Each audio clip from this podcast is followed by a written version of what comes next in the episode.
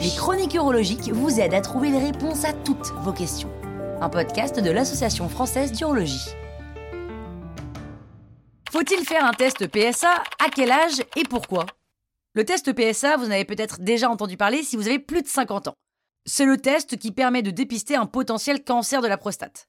Mais qu'est-ce que c'est exactement que le PSA Eh bien, c'est une protéine qui est fabriquée par la prostate. Elle est donc typiquement masculine, puisque seuls les hommes ont une prostate, qui est cette petite glande qui sert en particulier à créer une partie du sperme et à l'expulser au moment de l'éjaculation. Le PSA se retrouve dans le sperme, mais aussi dans le sang, et c'est là qu'il est utile pour dépister les cancers. Comme le PSA est uniquement produit par les cellules de la prostate, il sert de baromètre de la santé de la prostate. Si en faisant une prise de sang on détecte trop de PSA en circulation, c'est un signal d'alerte. C'est un peu comme le voyant lumineux qui indique la température d'un moteur de voiture, ou le taux de cholestérol. Jusqu'à un certain niveau, ça va, et au-dessus, il faut commencer à s'inquiéter parce que ça peut devenir un peu dangereux.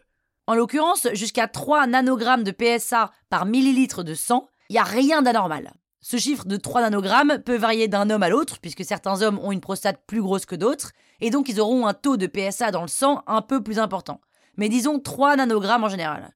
Et au-delà de ces 3 nanogrammes par millilitre, le taux de PSA dans le sang peut indiquer trois choses. Le plus souvent, c'est rien de plus que votre prostate qui a grossi avec l'âge, et chez la plupart des hommes, la prostate grossit à partir de 40-50 ans, c'est normal et sans gravité. Ça peut occasionner des gènes urinaires, mais ça met pas du tout la santé en danger et on peut traiter les désagréments que ça engendre. Un taux de PSA élevé peut aussi être le signe d'une infection de la prostate. Là, ça peut monter jusqu'à 100 nanogrammes par millilitre de sang, mais c'est temporaire. La prostatite, qui est l'infection de la prostate, s'accompagne souvent de fièvre et de brûlures au moment d'uriner, mais elle se soigne très très bien avec des antibiotiques. Généralement, elle disparaît en 48 heures. En revanche, le taux de PSA peut mettre 3 mois à redescendre à son niveau normal. Donc parfois, il arrive qu'on détecte un taux de PSA élevé, mais que ce soit uniquement la conséquence d'une prostatite qui est déjà passée. Le troisième cas, celui où la quantité de PSA dans le sang augmente sans être causée ni par le gonflement normal de la prostate, ni par une infection récente, c'est le cancer de la prostate. Et comme tout cancer, il est important de le détecter tôt pour pouvoir le traiter c'est quand même un cancer qui cause plus de 8000 morts par an en France. Dans ses premières phases, le cancer de la prostate est asymptomatique, c'est-à-dire qu'on ne se rend pas compte si on ne le cherche pas. Il occasionne aucune douleur, aucune gêne, et pendant ce temps-là, il se développe. Une analyse de sang pour mesurer le taux de PSA est donc un outil indispensable pour le détecter. C'est même une révolution depuis qu'on l'utilise, hein, un peu comme l'invention du thermomètre. Il est recommandé de faire une analyse à partir de 50 ans à intervalles réguliers et de mesurer son taux de PSA. L'analyse n'est pas proposée automatiquement dans le cadre d'une campagne de dépistage, il est donc important que vous en parliez à votre médecin généraliste.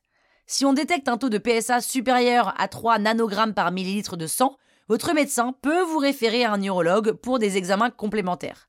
Parmi ces examens, il y aura une deuxième analyse de sang pour vérifier que le PSA reste anormal quelques semaines plus tard, un toucher rectal et une IRM pour confirmer le diagnostic de cancer.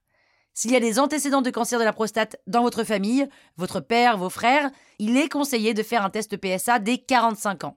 C'est aussi le cas si vous êtes d'origine antillaise ou afro-caribéenne, puisque les cancers de la prostate sont plus répandus dans ces populations. En moyenne, les cancers de la prostate ne sont détectés qu'à 68 ans. C'est jeune, mais c'est aussi très tard. Alors n'attendez pas pour demander un dosage de votre PSA. N'attendez pas, vous n'avez plus d'excuses pour attendre. Voilà pourquoi ça vaut le coup de consulter un neurologue régulièrement.